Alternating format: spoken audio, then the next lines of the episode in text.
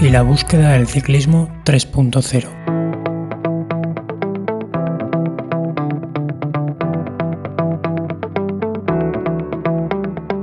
Muy buenas, soy Javier Ayúcar y esto es La Brevet Card, el podcast sobre ciclismo randoner en español.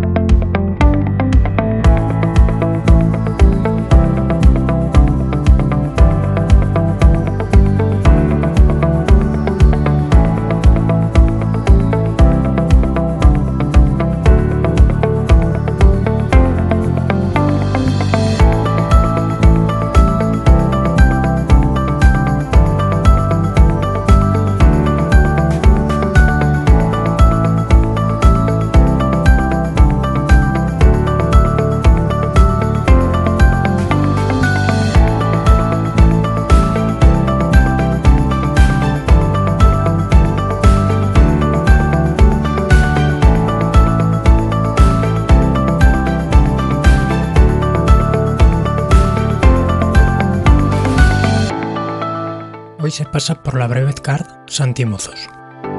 Santi, que practica la larga distancia y participa en brevets desde hace más de 12 años, nos cuenta su experiencia y cómo vive él la larga distancia, donde pone por encima a las personas y a las experiencias antes que los eventos, los formalismos y las grandes gestas. Tengo que decir que Santi era una de las personas en las que primero pensé cuando surgió la idea de arrancar con este espacio, porque cuando yo empecé hace cuatro años, él era de las pocas personas que compartía información útil para los novatos como yo, a través de su grupo de Facebook llamado Ciclismo de Larga Distancia. Además de randoner, Santi ha participado en pruebas de larga distancia a lo largo de todo el mundo, desde la Transpirines hasta el Viking Man Ultra de Taiwán, entre otros. Desde luego, una visión muy personal y, como él mismo dice, muy pasional del ciclismo de larga distancia donde está buscando un pasito más allá en eso que él mismo denomina ciclismo 3.0. Antes de arrancar con la entrevista, quisiera aprovechar para desear mucha suerte a Javier López Terrón, protagonista del episodio número 3, quien está en estos momentos participando en la 45 Southwest, de 4.300 kilómetros que une Cracovia con Tarifa. Casi nada. Y ahora sí, te dejo con Santi Mozos. Muy buenas tardes, Santi. ¿Qué tal estás? Hola, ¿qué tal? Muy bien.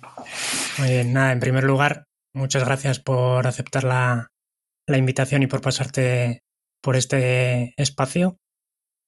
Antes de meternos un poco en materia, lo que me suele gustar con todos es para quien no sepa quién es Santi Mozos, porque esto lo, lo escucha gente, seguro que hay gente que te conoce y gente que, que no te pone, no te ubica, ¿no?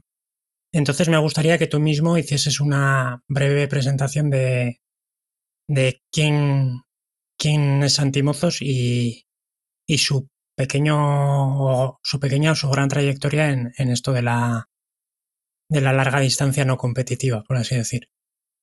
Bueno, pues Santimozos es una persona como cualquier otra eh, que hace ya pues unos 12 años, en el 2011, empecé a, a, conocer el mundillo de las brevets, el mundillo de la larga distancia. Me fui poquito a poco metiendo en él. Y bueno, eh, allá en el 2011 empecé y ese primer año que yo no pensaba pues hacer más allá de un 300, un 400. Bueno, si te soy sincero, no, no, tampoco tenía la idea hasta dónde podía llegar. Eh, pues me iniciaba y conseguí hacer hasta un 1000 y sin quererlo pues había conseguido la clasificación para París, que era ese mismo año, pero, pero no pudo hacer, no pude, no pude ir porque no tenía fecha disponible de vacaciones ni de nada. Entonces, bueno, para mí fue algo muy, muy nuevo. Y, y bueno, pues desde ahí, ahí fue cuando empecé en, ese, en esa andadura de la larga distancia. Y poco a poco, pues cada año siguiente, pues fui haciendo un poquito más, un poquito más, un poquito más, hasta que finalmente, pues eh, acabé haciendo, pues bueno, durante varios años, pues en el mismo ciclo, pues a lo mejor dos o tres pruebas de más de mil o mil doscientos kilómetros, eh, pues fácilmente creo que haría, no sé, tres o cuatro años fáciles, pues que hiciera, pues eso, sobre tres, cuatro pruebas de más de mil kilómetros de larga distancia.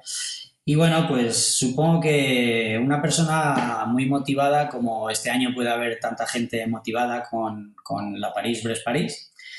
Y bueno, y la París-Brest-París, pues ahí donde, donde parece, pues se me ha ido resistiendo desde, desde mis inicios. Ese primer año que empecé la larga distancia no pude ir porque no tenía hueco en, en vacaciones.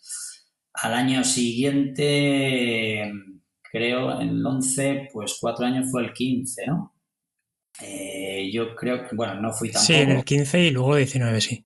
Sí, en el 15 no pude ir porque tuve un accidente, un accidente grave, haciendo un mil en Valencia, que fue en junio, o en julio, en julio creo que. Y mm, el 19 de junio fue. Y bueno, pues ese año, a falta de un mes, me pegué tuve una caída, me pegué un talegazo y tuve muchas fracturas eh, en, la, cara. Tuve una fractura abierta de la mandíbula, fractura del paladar, de del pómulo, bueno, en fin, un destrozo que, me imposibilitó. A raíz de ese accidente en el 15, pues eh, la verdad es que empecé a, empecé a ver las cosas de otra manera empecé a cambiar, a cambiar mi forma de entender la bici, de entender la larga distancia. Y bueno, aunque tuve un par de años más en las que seguí haciendo pruebas de larga distancia en Italia, en, a nivel europeo, internacional, hice bastantes, pero ahí ya empezó a cambiar mi forma de ver las cosas. Entonces, en el año 19, que fue la última París-Brest-París, pues también conseguí la clasificación, fui a París eh, y casualidades de la vida, me puse malo eh, allí durmiendo en París en, la furgoneta. Estábamos con una caravana y pillé frío la noche de antes y ya cuando fui a salir salí con la garganta inflamada, con fiebre y demás, y salí 200 kilómetros y en el kilómetro 200 me di la vuelta porque estaba con fiebre y no me encontraba bien. Entonces dormí en el primer control y al día siguiente me volví para allá a esperar a los compañeros que habían salido y ya está. Y este año, pues la verdad es que no tenía pensamiento de hacerla París.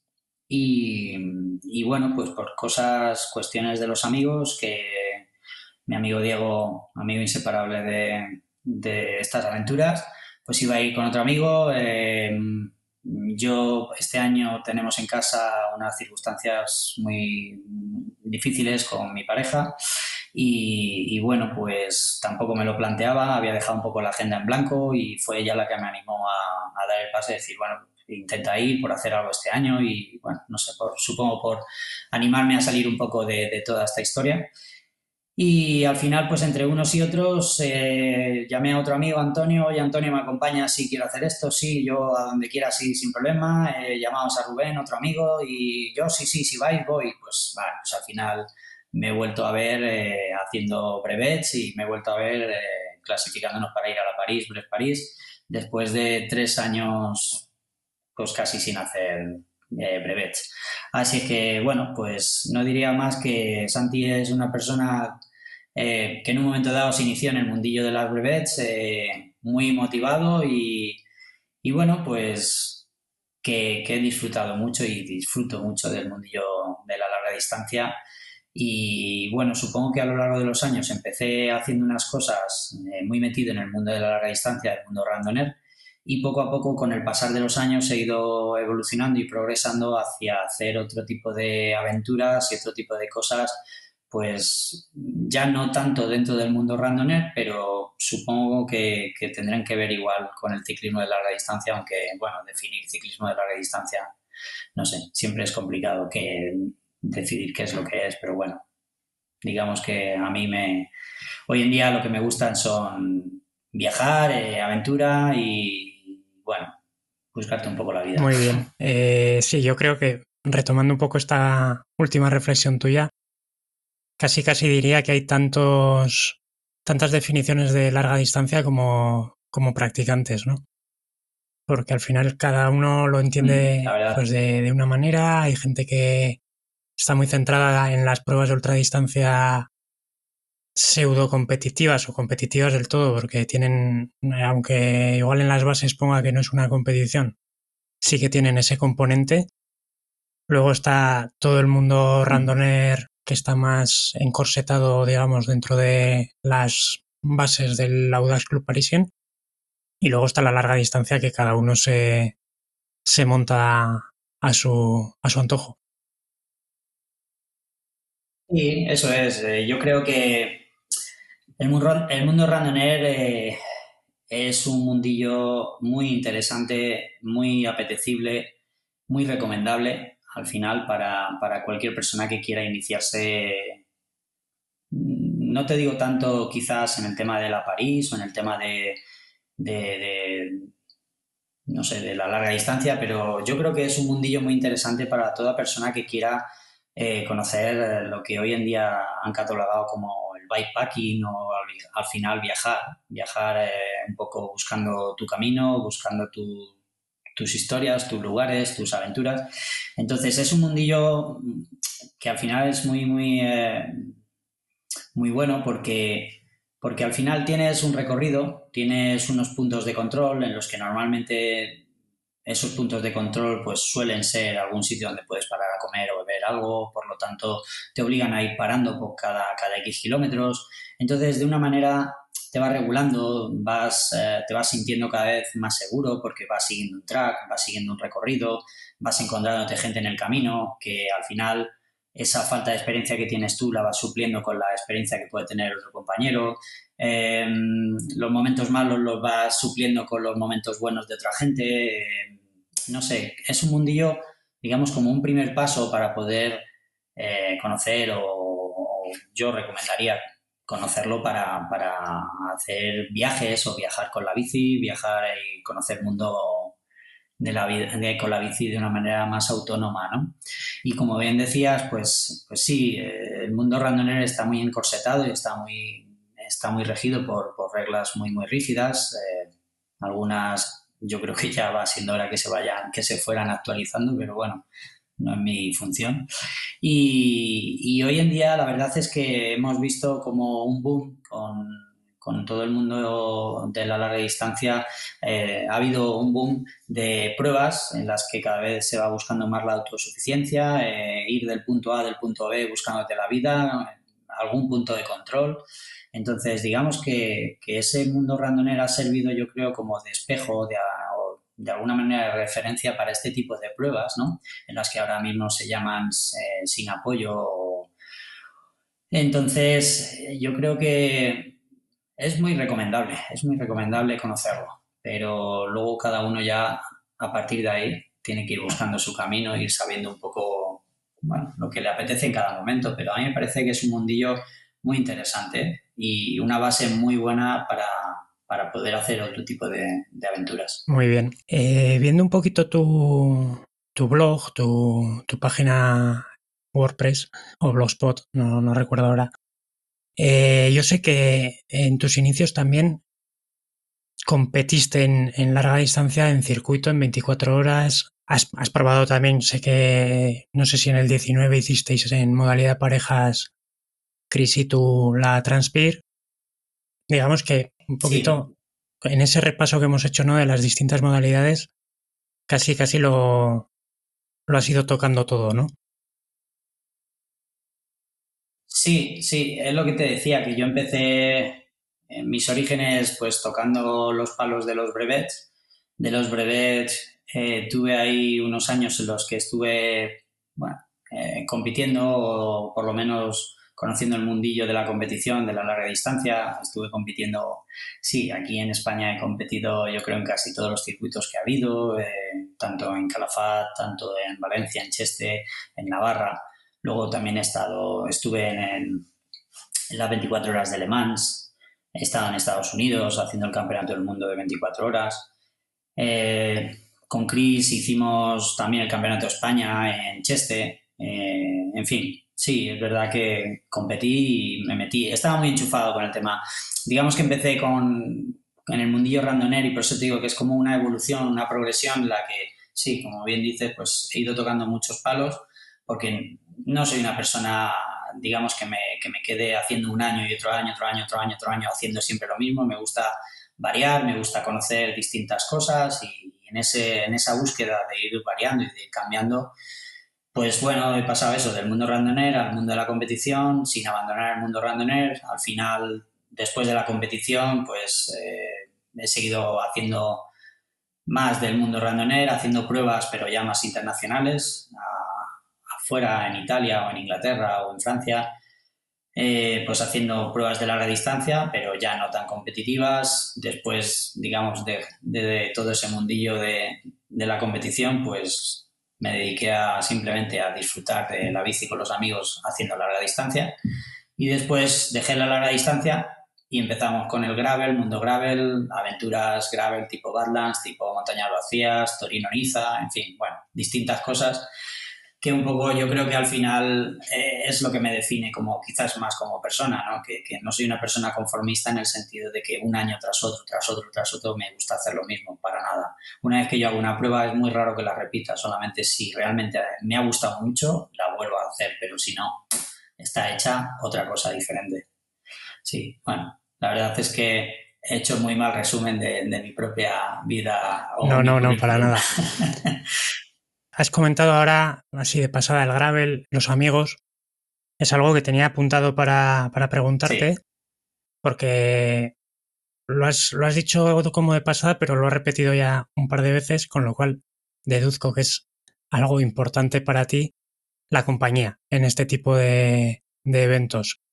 Sé que eso, estáis preparando París, en tu caso casi casi de rebote, digamos pero para ir todo el grupo de los machacas, ¿no? Que así os habéis autodenominado.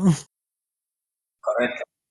Sí, sí, estás, bien, estás bien informado, sí. Cuéntame un poco, uniendo, digamos, ultradistancia y amistad, esos valores que, que encuentras ahí y que supongo que es lo que a, casi todos nos engancha de, de este mundillo, ¿qué supone para ti? Para mí eh, eh, es un poco lo que te decía antes. Eh, con el pasar de los años he ido simplemente teniendo un sentir diferente. Yo me inicié como ese niño que, al que le llega algo, ese regalo de Reyes y está encantadísimo y alumbradísimo y dice, madre mía, ¿qué es esto? Qué bien. Después vas haciendo prueba tras prueba, em, simplemente vas buscando estirar los límites tuyos y ver a dónde quieres llegar, em, coqueteas con la sensación de competir, coqueteas con la sensación de sentir que casi te sientes alguien especial. Hasta que llega un punto que cuando me, caí, tuve mi accidente en Valencia, em, fue un parón muy grande para mí y fue un parón de reseteo y de reiniciar, digamos, esa nueva oportunidad de vida que, tuve ¿no? en ese momento. Entonces, para mí fue un, fue un accidente muy importante porque fue casi, se puede decir que volví a nacer en ese accidente. Em, y me hizo pensar, me hizo pensar y me hizo replantearme todo. Entonces, para mí en ese momento eh, me hizo sentir que al final era una persona muy privilegiada, no por lo que había hecho o lo que hacía, sino simplemente por los amigos que me rodeaban en ese momento. Y sentía que, de alguna manera, esa gente que había estado ahí que, y que ha estado y que siguen estando, em, para mí tenía que ser mi motor de vida. Entonces, digamos que pasé a, a sentirme de una manera de ser el centro del universo a simplemente ser parte de ese universo con mi gente y hacer que mi gente fuera mi universo. Entonces, eh,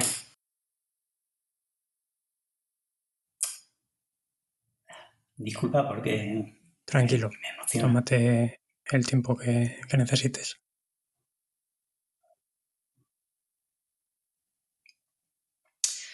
Bueno, pues eso, básicamente que al final mis prioridades, cambiaron. Entonces cambiaron y, para mí lo importante no era competir, ni conseguir eh, títulos, ni ser el más rápido, ni ser el menos rápido, sino simplemente conseguir experiencias de vida y llevarme experiencias con mi gente, la gente que me quiere. Entonces, ahí fue donde cambió todo. Y por eso em, me alejé del mundo de la larga distancia porque en un momento dado yo mismo me hice mucho daño, em, me equivoqué con muchas cosas y simplemente mi manera de, de alejarme pues fue dejar de hacer brevets, dejar de intentar poner tierra de por medio. Y bueno, pues al final necesitaba, necesitaba encontrar mi equilibrio y mi equilibrio me lo ha dado mi, Entonces, al final, pues el grupo de los machacas es, es un poco la representación de eso, de, de los amigos. Y de, para mí un pilar muy fuerte en mi vida y un pilar muy sólido. Y el tema de la larga distancia es eso, básicamente, porque al principio te descubres, dices, joder, ¿hasta dónde puedo llegar? Jolín, he conseguido hacer 600 kilómetros, 1000 kilómetros, la París, ves París. Joder, esto no tiene límite, yo quiero más. Y te engancha. Y no te das cuenta que durante esas aventuras vas rodeado de gente, gente que te permite terminarlo, gente que te permite seguir adelante, gente que te permite eh, que vayas creciendo.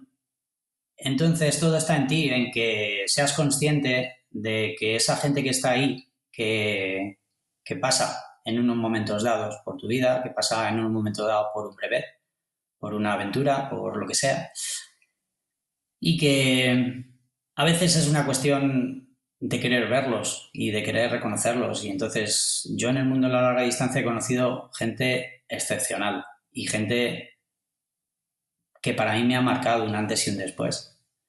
Entonces, la larga distancia para mí es eso, son esos valores, son los valores de la amistad, los valores del amigo, los valores de, del estar cuando el otro no, no se encuentra bien, de cuando el otro está jodido, pues buscarte la vida para solucionar los problemas, no generar problemas.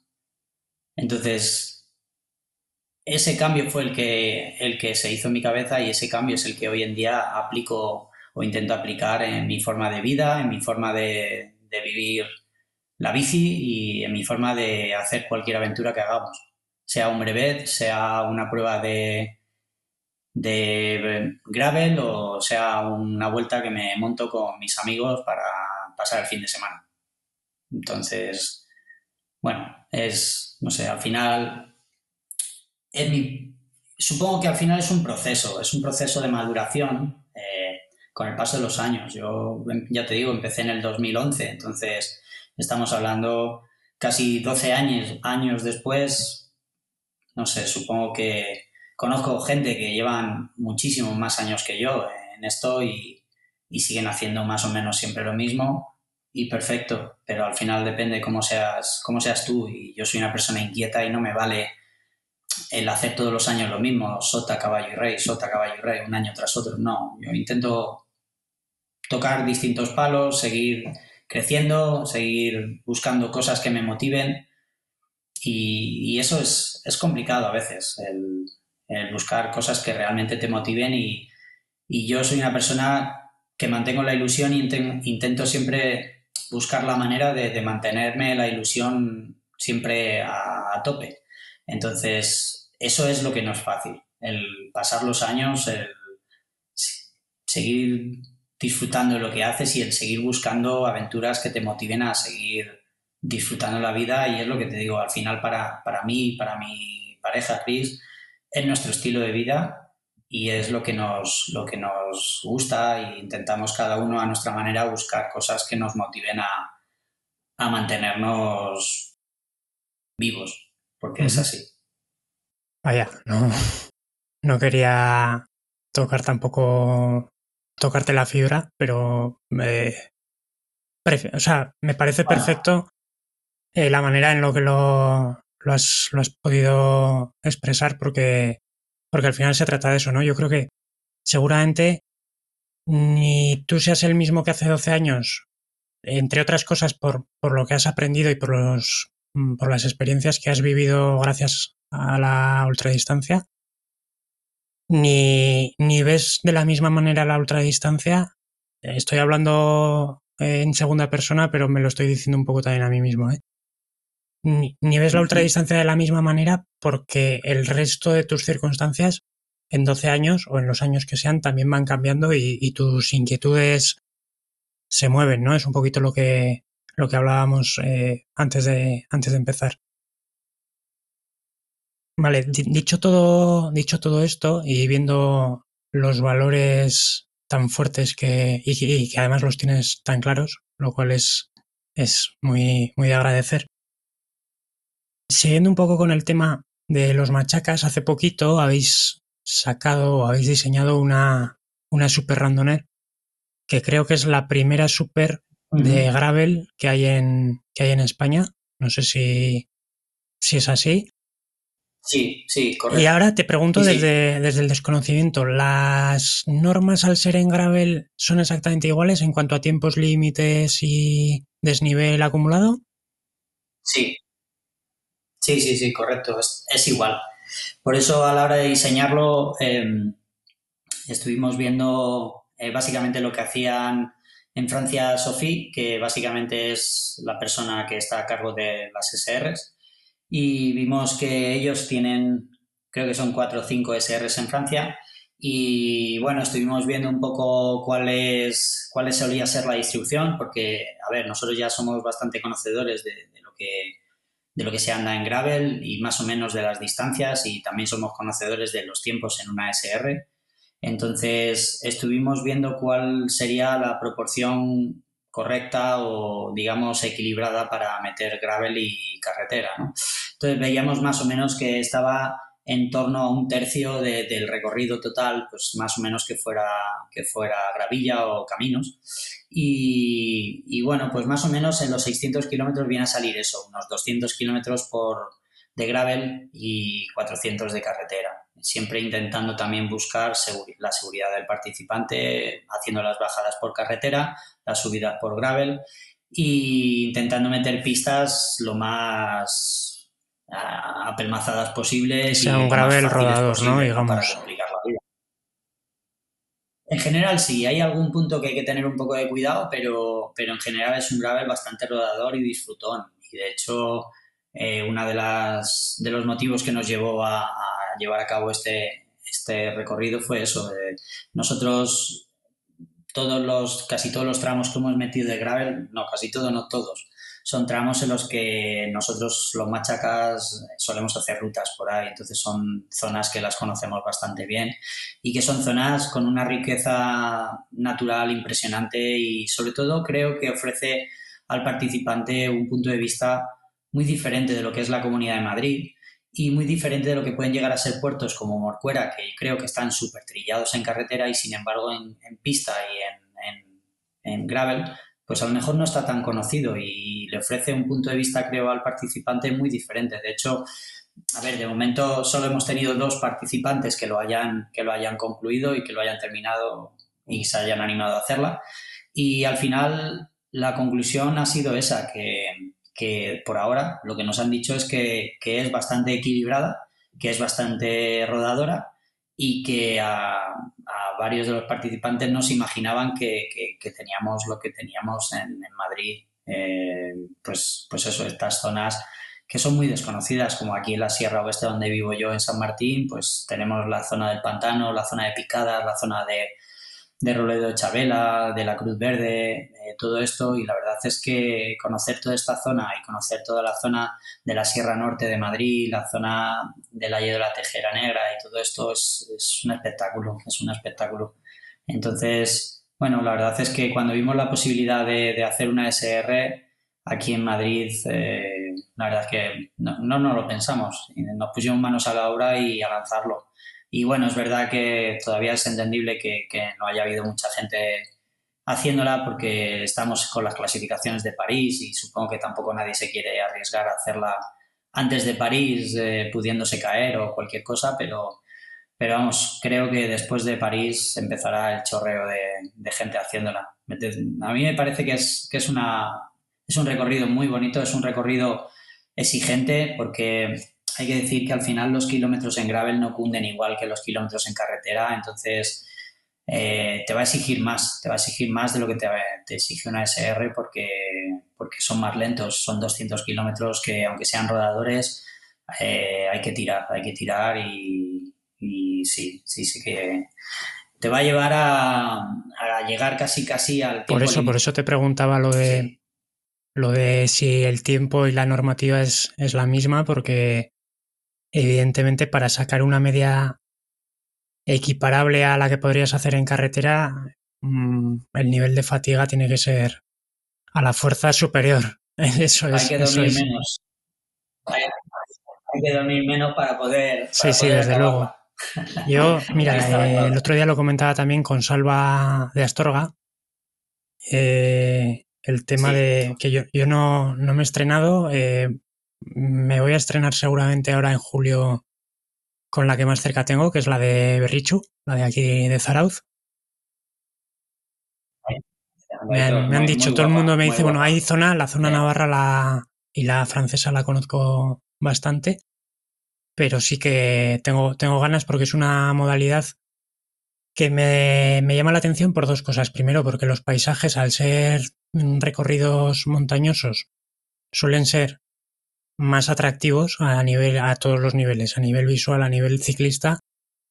Y por otro lado, porque te dan esa flexibilidad de que la haces tú con quien quieres, cuando quieres y no dependes, sí que tiene evidentemente toda esta normativa de tiempos, horarios, fichajes, puntos de control y, demás, aunque son fotográficos, pero no, no, es una fecha que te tengas que organizar para cuadrar ni, ni nada así, ¿no? Entonces, es una, modalidad, como te digo, que, que, le tengo ganas. Me parece que dentro del mundo randomí es de las pruebas que más me ha encandilado. Eh, de hecho, tengo o hemos hecho bastantes, pero no te sabría decir, probablemente más de 15 SRs o no sé, no sé las que llevo, la verdad.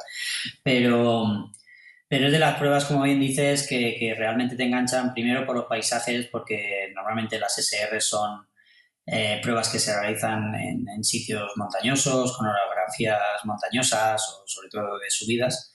Eh, entonces eso ya hace que, la prueba en sí sea, sea, muy atractiva. Es una prueba también muy dura. Eh, no todo el mundo del mundo randoner les parece una, pues, unos, una prueba atractiva. pero a mí me parece que es, es una de las pruebas realmente bonitas para disfrutar y creo que eh, da tiempo más que de sobra, porque 60 horas eh, que vienen a ser tres, días, tres días básicamente a, dos noches, em, yo creo que te da tiempo perfectamente, por dura que sea la prueba, a gestionarlo, poder descansar, poder disfrutar, poder comer y beber en los sitios por los que vas pasando. Eh, y es una bonita forma de, conocer zonas y orografías de, de España. O sea que, además la que tenéis ahí, eh, yo la hice una vez con, con, Aitor y varios amigos más y otra vez la hice con Cristina, la hicimos en modo turista a cinco días y la verdad que la disfrutamos muchísimo y, y sería también de las que yo recomendaría para poder disfrutarlas aunque no tuvieras la forma física para poder hacerlo en las 60 horas, a poder hacerlo en modo turismo, son 70-80 kilómetros al día. Otra modalidad muy interesante y sobre todo porque es la manera de, de recorrer eh, lugares muy bonitos, muy bonitos por toda la geografía española. Y fuera de España hay muchas SRs también. O sea que, y yo, de hecho, como último, como última puntilla de la, de, la, de preparación para la París, creo que también haré una SR también. Probablemente en Astorga, bueno, en Valderrevible, la de Valderrevible probablemente sea la que, la que haga. La de Cantabria. Sí, pero bueno, ya veremos el tiempo que nos, que nos depara y lo que nos deja hacer. Así que creo que has elegido bien, has elegido bien en casa y en una zona conocida. Sí, mira, para mí tiene varias ventajas. Tiene ventaja de zona conocida, aunque eso a veces a nivel cabeza puede ser traicionero. tiene, pero bueno, tiene la ventaja de que no tengo un desplazamiento largo. Tiene la ventaja de que tiene un primer bucle de 250 que te permite hacer un primer día con, con menos peso. Y bueno, eh, para, para probar y para debutar en este, en este mundillo, me parece, me parece la, la mejor opción ahora mismo.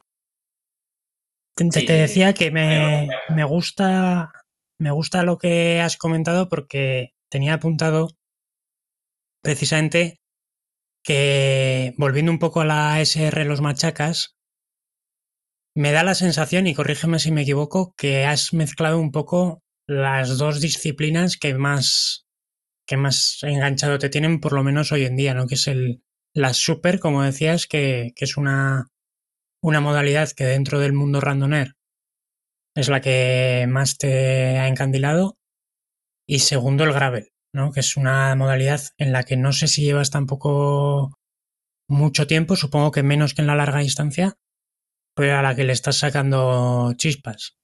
Sí, eh, yo creo, creo que llevo ya en el gravel, haciendo gravel tres años. Creo que llevo pues desde la pandemia. Eh, creo, y creo no, no equivocarme, creo que cuando empezamos, y digo empezamos, no digo empecé, digo empezamos, el grupo de los machacas, empezamos a, a salir y a empezar a disfrutar de, del gravel. Y, y bueno, eh, ya hemos hecho nuestros, nuestras aventuras y nuestros pequeños pinitos con gravel. Y como bien dices, el tema de las SRs tiene la parte buena del mundo randoner, que es la larga distancia, todo lo que hemos hablado antes del tema de los brevets, la larga distancia y todo eso que conlleva, las reglas que conlleva también las particularidades de la SR, pero en general eh, las reglas son reglas mucho más flexibles, puesto que los controles son controles fotográficos, ya no son que nadie te tenga que cuñar en un sitio, que tal y que cual, ya son reglas que tú mismo las puedes hacer, las puedes mandar al organizador en tiempo directo, en tiempo real, puedes compartir tracks si en un momento dado se te pide. Eh, y digamos que, por otro lado, el hecho de que tú te lo puedas organizar cuando tú quieras, con tus amigos, cuando tú quieras, y que si por lo que sea, por mal tiempo, porque esa semana ha habido cambio de planes en el trabajo, en tu casa o lo que sea, y quieres no hacerlo, pues lo puedes aplazar.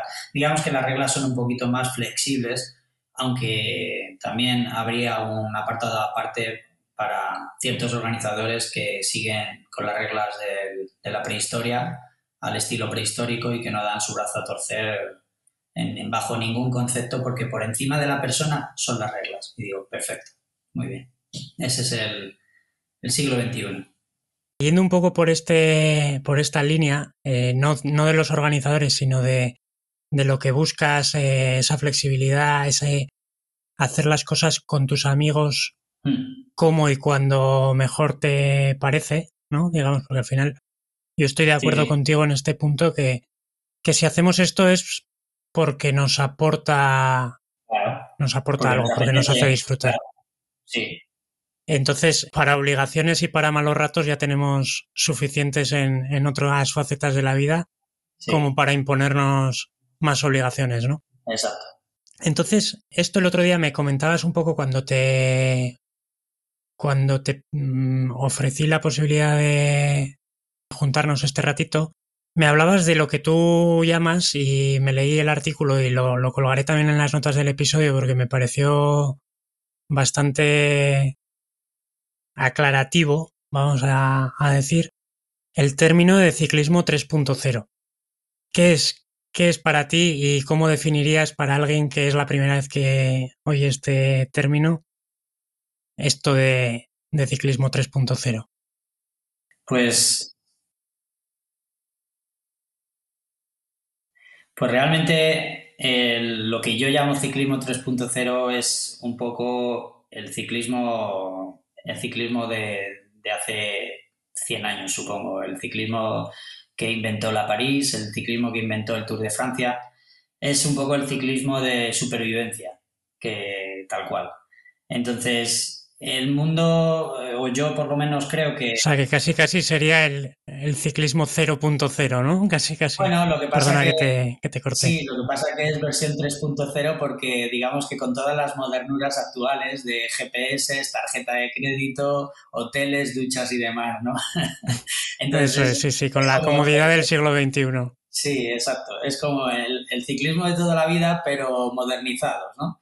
Entonces, yo lo llamo así porque para mí es como una evolución de el, ciclismo, pues es el ciclismo que, la gran mayoría de gente practica, salir cuando quiere, cuando puede, hacer lo que puede y quiere y le apetece. El 2.0 que vendría a ser el mundillo randonet, que es el mundillo también de la supervivencia, pero un poquito más organizada, y ya el 3.0 pues es ir del punto A al punto B, montatelo como quieras o puedas y pasa por el control Mont Blanc y luego en no sé dónde y en Tourmalet. Y de camino pues ya tienes que aterrizar en Barcelona. Pues, pues bueno, pues para mí eso es el, ciclismo 3.0. Básicamente es eso, el, el búscate la vida, te organizas tú, te distribuyes tú como quieras y el organizarte una aventura eh, pues eso, del punto A al punto B, pasando por varios puntos de control, sin reglas eh, rígidas y, bueno, montate la aventura tú mismo. Eso es para mí el 3.0, que yo creo que lo que hablábamos al principio, pues al final es todo este ciclismo de autosuficiencia, bikepacking, como lo quieran llamar, pues al final viene a ser el ciclismo de toda la vida, versión moderna, modernizado con todos los cacharros que llevamos y las facilidades de hoy en día, sin más. O sea, luego ya cada uno pues que lo interprete a su manera. Bien, bien. Eh, me venía ahora a la cabeza Roberto, precisamente el, diseñador de la Super de, Cantabria. Sí. Roberto. Me viene a la cabeza, sí, Roberto, perdona, no sé qué, no sé qué he dicho. Que cada vez que oigo hablar de estas cosillas de, de montatelo como quieras y, y vete por donde puedas, me viene su foto subiendo por subiendo con la bici a cuestas con las zapatillas de deporte por, por una cascajera de piedra para hacer menos kilómetros, pero bueno, en, tiempo no sé cuánto le costaría. Lo tengo que lo tengo que hablar con él un día.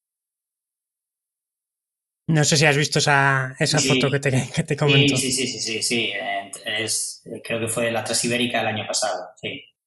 Sí, eso es, eso es. Subía, pues no sé si subían a, Gabarní o, por esta zona de Pirineo. No, era, era eh, no me acuerdo exactamente, no sé cómo es, pero sé que es, pasan por el lado del Talión y entonces bajan por Gabarní para eh, Bujaruelo, Bujaruelo. Ah, vale, vale, sí, sí, sí. Sí, sí, sí, sí. Vale. Esa es la imagen, sí. Muy bien. Nada, esto como, como anécdota, ¿eh? sin más. Al principio comentábamos que, que, bueno, o comentabas, mejor dicho, que, digamos, una de las cosas que te gustó al principio de, del mundo randoner, que has dicho que, es eh, algo que, que quien quiera iniciarse en la larga distancia debería probar, comentabas esa eh, sensación de ir progresando, ¿no? Porque además la propia organización de las brevets casi casi te obliga, entre comillas, a, ir haciendo un progreso escalonado, ¿no? Primero 200, luego 300. Evidentemente no tienes por qué hacer una 200 lo primero, puedes debutar directamente en una 600, pero lo normal suele ser hacer la progresión que marcan las propias distancias homologadas. Esto lo comentaba con un, con un conocido común que tenemos, con, con Willow, con Javier Iriberri, eh, cuando yo empecé con todo esto, eh, pues un día quedé con él a, echar un café para que me, para que me contase ¿no? su, experiencia y precisamente hablábamos de esto, ¿no? De que te vas sintiendo que vas superando tus, tus límites muchas veces más mentales que, que, físicos, ¿no? De, yo, por ejemplo, nunca había hecho 200 kilómetros hasta que no empecé a hacer brevets. Entonces, por un lado es bonito pero por otro lado tiene ese punto de peligro, entre comillas, que comentabas también antes, del ego, ¿no? De, joder, mira, mira cómo voy subiendo, y encima es muy fácil. Cuando, cuando tienes gente cerca, amigos y con, y con muy buena fe, que no están metidos en este mundo, que te, te hacen venirte un poco arriba de, la, de manera totalmente inconsciente y, y, sin ninguna mala intención. Pero esa, esa parte de, primero, el ego, lo que te digo, y luego el infraestimar o subestimar el, la dureza que entrañan ciertas distancias, porque, bueno, como ya he hecho 600 o he hecho 400, un 200 ya es pan comido, ¿no? ¿Qué le dirías a alguien que está un poco en esa situación de que, bueno, que ya va teniendo las distancias más o menos asumidas y, y empieza a dar por sentadas ciertas, ciertas cosas? Mira, en el 2011, ¿no?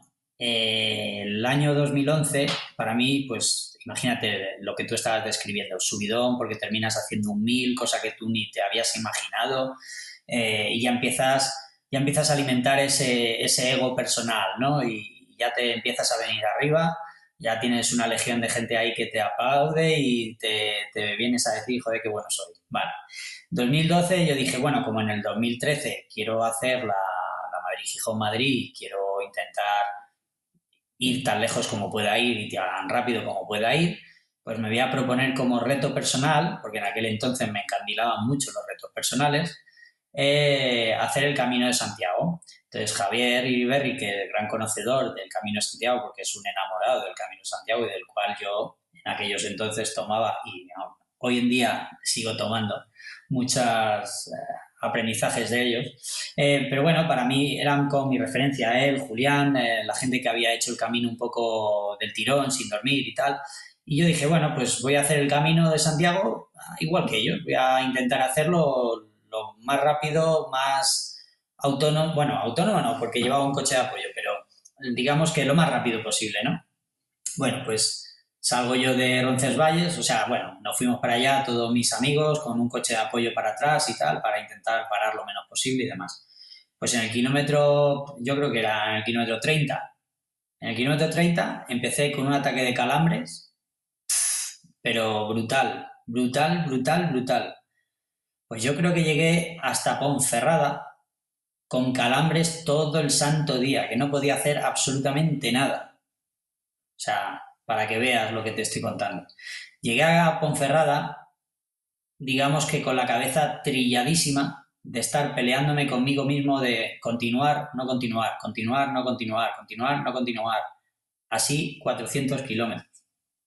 Total, que llegué, paré, dije al equipo, mira chicos, yo no puedo, no puedo, no puedo porque tengo las piernas fatal, llevo 400 kilómetros peleando aquí con los, con los calambres y no puedo continuar, que me falta la parte más dura y a ver cómo consigo yo terminar esto con las piernas como las llevo. Total, que paramos, me tranquilizaron un poco, me puse unas cremas eh, para las piernas, me puse unas medias, tal, no sé qué, de compresión y poco a poco fui tirando, ¿no? Entonces, una vez que, solté, digamos, esos nervios, yo ya no volví a tener más calambres hasta que llegué a Santiago y terminé y se acabó la historia. Entonces, te cuento esto un poco para, para hacer pensar que cuando tú te crees que tienes todo bajo control, es el momento en el que la vida o la situación te pone de frente y te pone a prueba para que entiendas o veas que no siempre todo lo que tienes bajo control pues te sale como tú te crees que va a salir. Y simplemente que tienes que, intentar buscar tus propias soluciones y tus propias herramientas para poder continuar. Y en aquel momento pues, era la cabeza, básicamente, eran los nervios de la situación de a lo que te estabas enfrentando, ¿no? Entonces, quizás este año haya mucha gente que vaya por primera vez a la París, ¿vale? Y se, y se enfrente ante ese reto que yo estoy contando, ¿no? De decir, hostia, esto es una historia que, mentalmente no la, no la visualizo, ¿no? Entonces, en ese sentido, yo el, mejor consejo que les podría decir, el típico de control a control, y es que ese típico de control a control es la grandísima verdad de esta historia de la larga distancia, porque ese de control a control para la persona que mentalmente no consigue tener la seguridad o la tranquilidad mental de ver una París al completo, pues es la mejor manera de poder llegar a buen término y llegar a buen puerto, porque de control a control es una distancia que en general suelen ser como unos 200 kilómetros, 150 o 100 y pico largos, eh, es algo manejable para la gente que ya ha pasado un 600. Entonces, eh, digamos que a París solo puedes llegar haciendo, pasando las pruebas de los brevets del 2, el 3, el 4 y el 6. Entonces, los franceses lo tienen muy estudiado y saben que la persona que ha conseguido un 600 en 40 horas tiene muchas, muchas posibilidades de terminar París en 90 horas. Pero ahí aparece la gestión mental y la gestión de los esfuerzos y la gestión de todo el recorrido. Entonces, ahí es donde viene esto que, que estaba contando yo. Es decir, mentalmente tú necesitas ponerte objetivos a corto plazo. A corto plazo, el siguiente control. Paramos, comemos, descansamos un poquito. Venga, siguiente control. Es algo en lo que para llegar hasta ahí, hasta París, ya lo has ido trabajando todos los brevets que has ido haciendo. Por lo tanto, es algo muy mentalmente asumible. Entonces, yo creo que ese sería el consejo, digamos, para aquella persona que por primera vez se encuentra ante un objetivo como puede ser la París-Brest-París. Es simplemente hay tiempo de sobra. Tranquilo que hay tiempo de sobra, siempre y cuando haya sido 90 horas.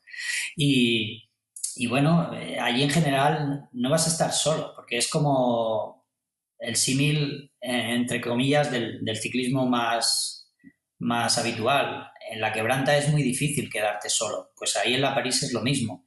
Va a ir tanta gente como va a la quebranta.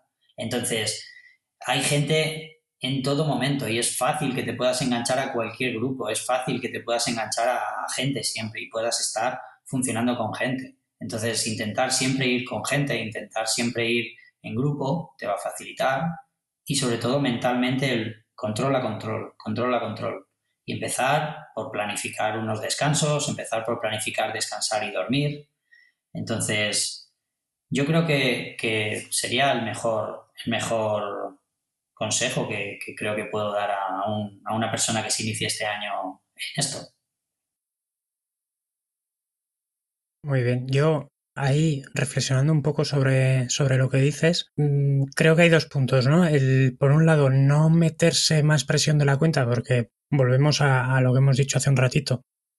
Hacemos esto porque lo disfrutamos y porque nos apetece. No hay ninguna obligación y tampoco supone ningún fracaso más allá, y este es el segundo punto, de la presión que nos metamos eh, nosotros mismos. Es, es decir, por un lado, no menospreciar y por otro lado, no sobrepresionarnos a nosotros mismos. Yo creo que es eh, un poquito las, las claves de, desde, desde la inexperiencia en ese sentido, pero que a mí, desde luego, en, en distancias menos largas es lo que, es lo que me funciona. Eh, por ir acabando, Santi, quisiera que, bueno, de, dentro de todo este repaso que hemos hecho a, a, la larga distancia en todos sus ámbitos, facetas y, y conceptos, si te tuvieses que quedar de estos 12 años que, que llevas con, con, un momento, igual es difícil, ¿eh? Pero ¿con qué anécdota o con qué momento te, te quedarías? Me lo pones difícil, ¿eh? Me lo pones difícil porque tengo muchos y, y todos han, creo que en general todos han sido buenos. O sea, es que creo que minusvaloraría muchos, muchos esfuerzos que he hecho si destacara uno. Vale. O sea, ha habido, yo creo que cada prueba a la que he ido eh, la he disfrutado a tope y he disfrutado un montón con, con la gente con la que he ido. Y realmente, si algo, o sea, cuando yo veo, te digo, en mi, en mi blog personal, en mi página web, en la que me gusta escribir acerca de las aventuras que para mí han, porque lo hago así. O sea, yo solo escribo de las cosas que realmente me han tocado y me han tocado por algo, ¿vale? Por el momento, por, por con quién lo he vivido, por cómo lo he vivido. Bueno, yo solo escribo así, sé escribir así. Si no, podría escribir un libro de 80.000 batallas y 80.000 aventuras, pero me gusta escribir de las que han sido representativas o importantes para mí, ¿vale?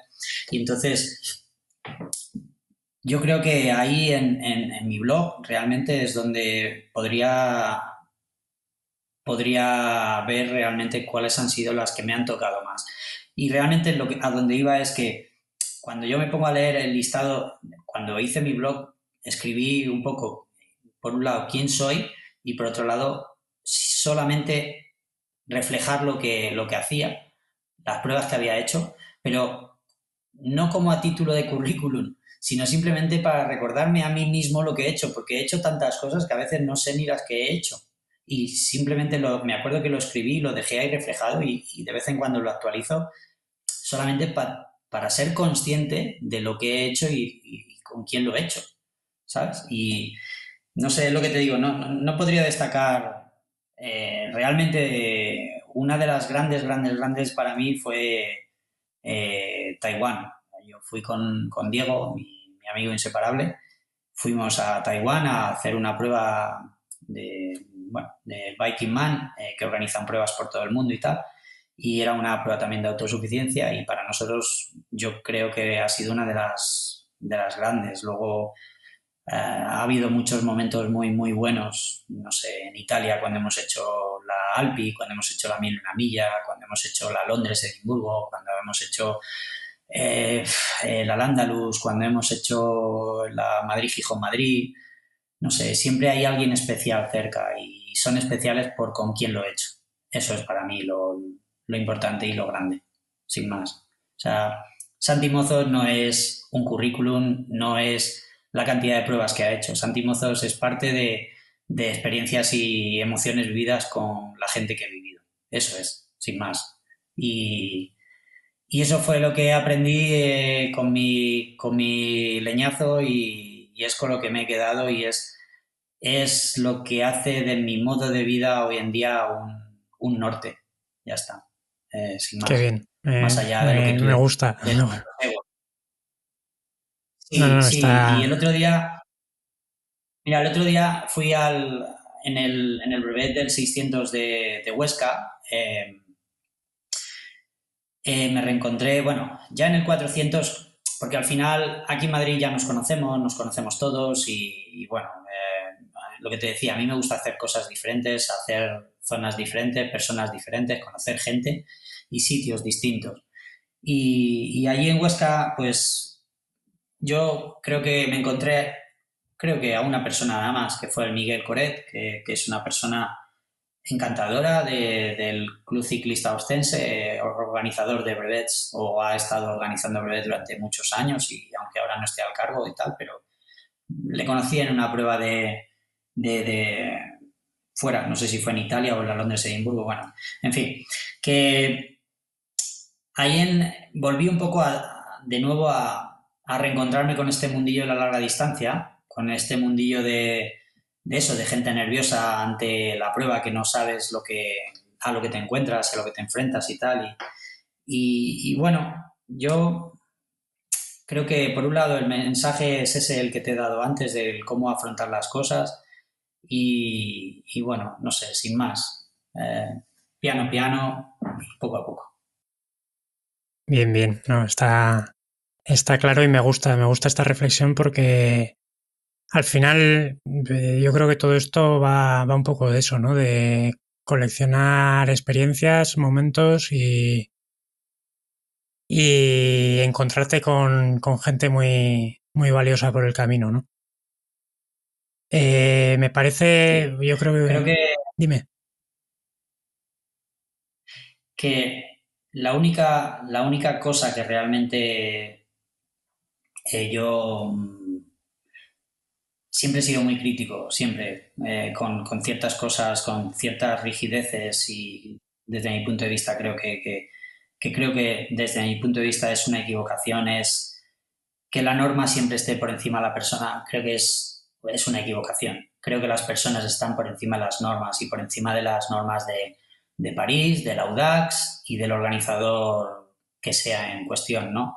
Entonces, creo que esto va de personas y creo que esto va de, que la gente cuando participe en tu prueba, sea un brevet, sea una SR o sea lo que sea, salga con una sensación de haber hecho grande algo para él y que eso que ha hecho sea importante para él y que esa persona cuando se va a su casa se sienta, por un lado, orgulloso de lo que ha hecho y, por otro lado, orgulloso de haber participado de algo donde ha habido mucha gente que lo ha sentido en la misma onda que tú y que haya salido flipando, entre comillas, ¿no? Eso es para mí lo más importante que un organizador debe tener en cuenta con sus participantes. El resto, da igual. ¿Que cumple con el horario? Pues perfecto. ¿Que no lo cumple? No pasa nada. Lo importante es participar, entre comillas, pero lo importante es el salir uno contento de lo que ha hecho y uno contento de haber vivido esa experiencia y esa aventura, sin más. Eh, por eso yo eh, estas, estas últimas semanas que ya, digamos, ya he cumplido con los requisitos de la París, eh, que ya veo que, digamos, la París está más cerca que, que antes, pues yo sinceramente ya lo tengo la clasificación, pero, pero para mí si voy a París o no voy a París me da exactamente igual. Yo entiendo que hay mucha gente que para ellos la París es lo máximo, para la París es la meta. Para mí la, la París es un camino. Y luego, si llego a París o no llego a París por mis circunstancias personales o por decisión propia, yo he sido feliz en este camino de conseguir una meta o a priori un objetivo. Bueno, es un camino al final y lo que te llevas es eso, es ese camino de decir, joder, pues yo en el 2023 hice esto, esto, esto con fulanito, esto con menganito, eh, disfrutado, joder, ¿te acuerdas de aquella historia? No sé qué. Eso es lo que te llevas. ¿El qué? La París, que has hecho la París en 90, en 70, 50, 40 horas. Perfecto. ¿Y qué me cuentas de la París? Entiendo, entiendo que todo el mundo y todo objetivo es respetable y ahí no entro. A mí el que quiere tomarse la larga distancia a fuego como me la he tomado yo en otros momentos, lo respeto porque lo he vivido y a mí me ha pasado igual. Pero ahora mismo estoy en un momento de mi vida en el que veo las cosas de otra manera y me enriquece más disfrutarlo de otra manera. No lo critico, no lo critico, pero sí veo que cuando te tomas las cosas de otra manera, te enriquece mucho más. A mí, por lo menos. Entonces, esa es un poco mi experiencia vital de toda esta historia y creo que puede ser un poco el resumen final de, de esto. Que la París o el objetivo final no es, no es la meta, la meta es el camino disfrutar ese camino que has, que has ido recorriendo hasta llegar allí. Que luego lo cumples o no, bueno, a todos nos gusta conseguir lo que nos proponemos, por supuesto, pero es que no somos a veces conscientes de que el objetivo a veces se tienen que dar tantas circunstancias para poder conseguirlo y al final lo que te llevas es eso, es lo que has vivido por el camino. Entonces, ¿habrá París o no habrá París? Ya lo veremos. Lo importante es lo que has vivido para poder llegar ahí o simplemente el, haber disfrutado y el haberte sentido vivo de nuevo por, ponerte un objetivo, por, por ser capaz de, de, ser fiel a ti. Decir, quiero intentar conseguir esto y voy a intentar hacer esto para llegar ahí. Perfecto. Que luego lo cumples o no. No todos somos campeones del mundo. Es así. Solo gana uno. Pues en esto ganamos todos, porque al final el recorrido es lo que te hace ganador de tu propia experiencia, sin más. Sí, sí, no, está, está claro. Eh, yo en ese sentido soy, soy de la misma, de la misma opinión. Eh, esto, por lo menos para mí, es, mucho más que lo que decías, ¿no? Que un currículum es eh, al final son experiencias y, y, luego, y de lo que te vas a acordar de aquí a unos años seguramente sea de las anécdotas y de las vivencias que has, que has tenido y no de si hiciste 10 o 15 minutos más o, 15 minutos menos, desde luego. Me parece, Santi, una reflexión final perfecta para, para dar por finalizado el, el, episodio. Así que vuelvo a agradecerte desde aquí eh, este, este rato que hemos estado a mí particularmente se me, se me ha pasado volando. He estado muy a gusto hablando contigo y escuchando tu, tu experiencia. Y, y, lo que decías, si, si se dan las circunstancias y, y, demás, me encantará verte en París. Será una, una buena señal, además, yo creo, que, que estemos allí. Y, si no, pues eh, en, otro, en, en, otro momento será y, y desde luego será un placer coincidir y compartir algún kilómetro contigo. Por mi parte nada más. igualmente. Bueno, Nada, lo, lo, dicho, muchísimas, muchísimas gracias y, y, nos vemos por la, por la carretera. Un placer, igualmente. Hasta, hasta luego. Hasta luego.